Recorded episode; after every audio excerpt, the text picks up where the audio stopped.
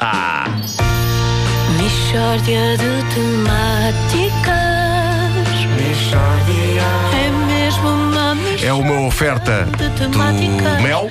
No dia do pai ofereço um iPhone a partir de 49,90€. Mel é outra vida. É também uma oferta Continente eleita há 12 anos consecutivos, marca de confiança. Mishória de temáticas. muito bom dia. Bom dia. Certos recipientes urinam. Que é isso? É uma constatação importante, Pedro. Certos recipientes urinam.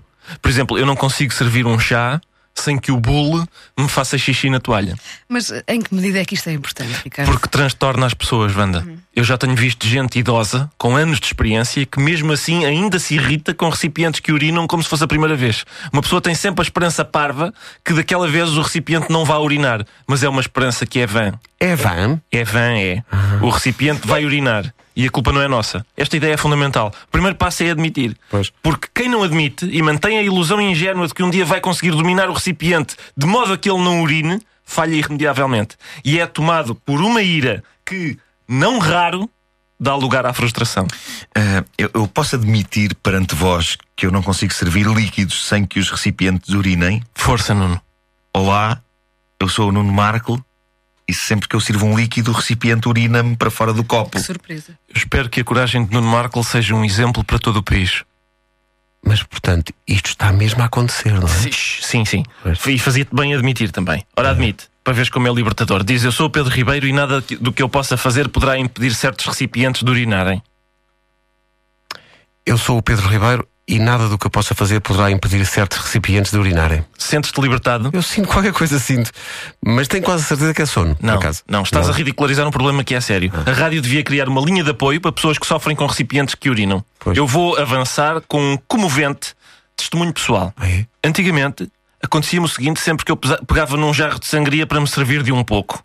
Com cuidado, inclinava suavemente o jarro. O jarro começava imediatamente a babar-se para a toalha, para o meu prato e até para as minhas pernas. O copo continuava absolutamente imaculado, nem uma gota lá dentro. E então eu pensava, estou a verter demasiado devagar. Vou compensar entornando um pouco mais à bruta. E nessa altura dá-se chavascal de gelo e frutas dentro, mas sobretudo fora do copo. E pega-se em todos os guardanapos da mesa e empapa-se a poça de sangria que rodeia o copo. E então como é que, que o teu novo eu serve a sangria? Com despreocupação, Wanda, com a certeza antecipada de que vou entornar bastante fora do prato, do copo, e, e eu escrevi isto quando estava com muito sono. E que isso não me vai afetar de maneira nenhuma. Já interiorizei que é inevitável. Antigamente eu esforçava-me para servir o chá com cuidado. Fazia pior do que hoje que sirva a balda. Eu tive situações em que o chá começava a sair do bule e em vez de cair na chávena, começava a percorrer o bule até à base, volta a subir como que magicamente até à pega, apanha a minha mão e escorre pelo meu braço abaixo para dentro da camisa.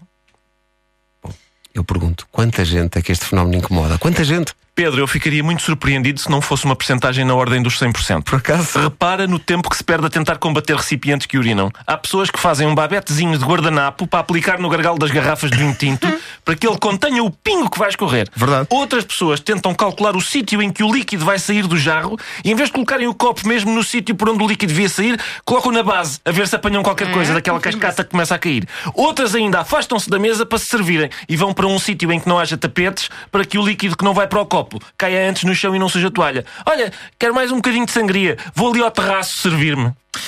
Ricardo, tu, tu sabes que hoje foste muito importante na vida de imensas pessoas. Eu sei, Nuno, e posso ser mais ainda assim que a Comissão de Registro de Patentes me aceitar o esfregaçaba. O que é o esfregaçaba? É uma esfregona do tamanho de um piaçaba, com um mini balde. Levas-a para a mesa, serves-te de líquidos, enxugas a mesa com o esfregaçaba, espremes o esfregaçaba naquela espécie de cesto de basquete que há no mini balde e prossegues a tua refeição. O país está-te grato, Bem sei, Nuno, bem sei.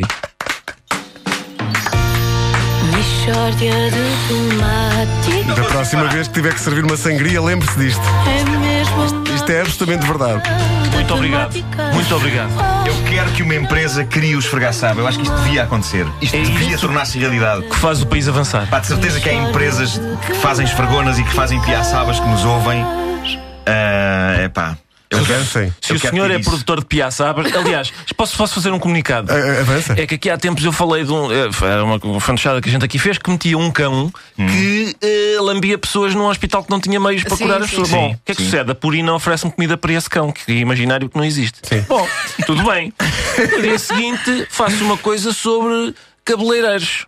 O que é que sucede? A Schwarzkopf envia-me quatro sacas repletas de produtos capilares. Para tudo, para, para, para cabelo louro, para cabelo- Exatamente. tudo. Ontem falei sobre a GNR, portanto é evidente que eu hoje vou receber uma multa. É evidente, evidente. É o que eles podem dar. É. Eh, Cada um dá o que tem.